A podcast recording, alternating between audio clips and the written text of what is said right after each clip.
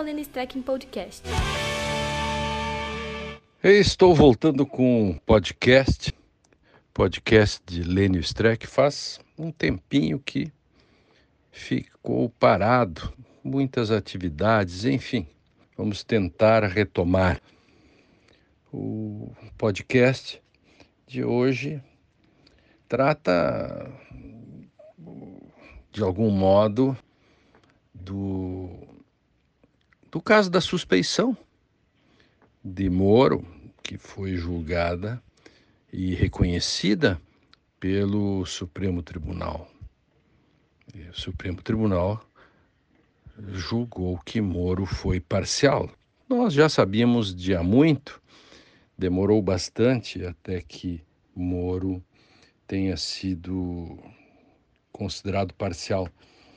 Examinando a literatura, examinando a história, há muitos personagens eh, de livros, de literatura, enfim, que são parecidos com o ex-juiz Moro. Mas talvez o que mais uh, esteja próximo à conduta e o comportamento do ex-juiz Sérgio Moro seja o personagem Filocleon uh, da peça As Vespas de Aristófanes. Se não me engano, cinco séculos é, antes de Cristo. Esse é, o filho Cleon era juiz e ele era viciado em julgar e em condenar.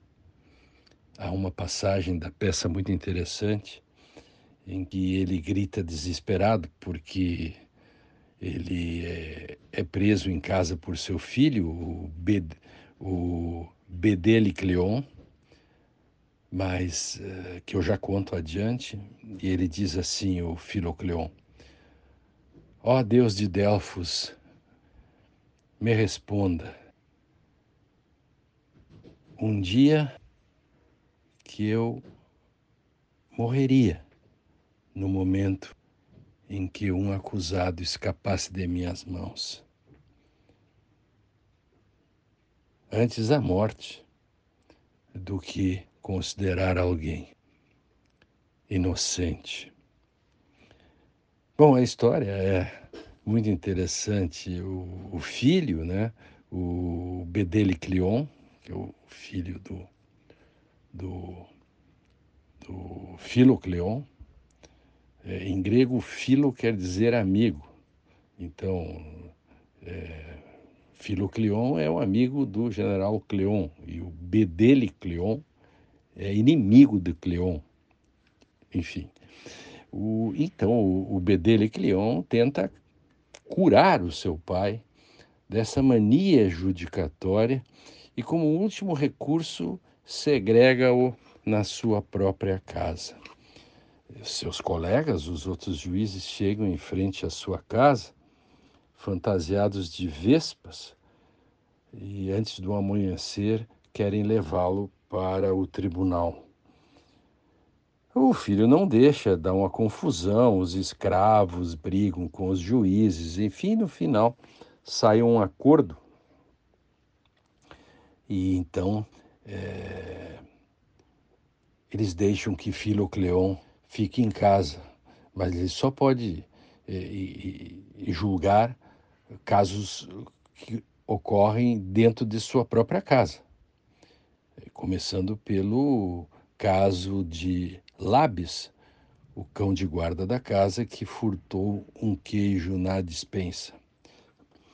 Graças a um ardil do filho, então o Filocleon é induzido, ele sem perceber, ele, é, ele, ele é enganado né, pelo filho para absolver o criminoso, o cão, que acaba sendo o primeiro réu que ele deixava em liberdade em toda sua longa vida de juiz.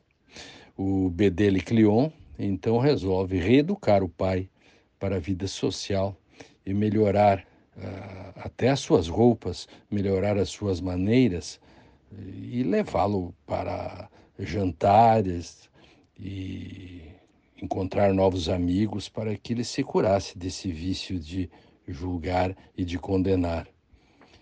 De todo modo, os resultados são desastrosos, pois Filocleon, um dia desses, embriaga-se e insulta os demais é, convivas e, e começa a dançar indecentemente. É, enfim, enlouqueceu. Essa é a história do juiz Filocleon, viciado em condenar. Nesses tempos né, que nós estamos tratando da necessidade de imparcialidade, todas essas coisas que nós vemos no cotidiano, sempre é bom rever e reler essas peças gregas. Elas nos ensinam muito, muito. Elas são críticas, elas são atuais. Veja, por exemplo, a peça As Eumênidas, da trilogia A Oresteia. É o primeiro júri da história, o primeiro indúbio pro réu, e, há um, e os jurados são conclamados pela juíza Palas Atena a serem imparciais.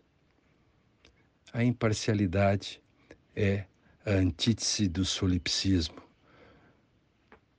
A imparcialidade é aquilo que há de sagrado no direito.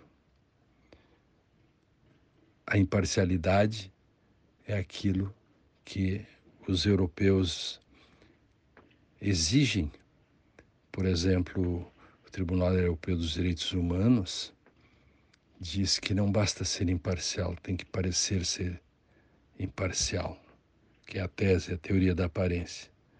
Enfim, Sérgio Moro é uma espécie de Filocleon da contemporaneidade. As Vespas de Aristófanes. Esta peça tem muito a nos ensinar.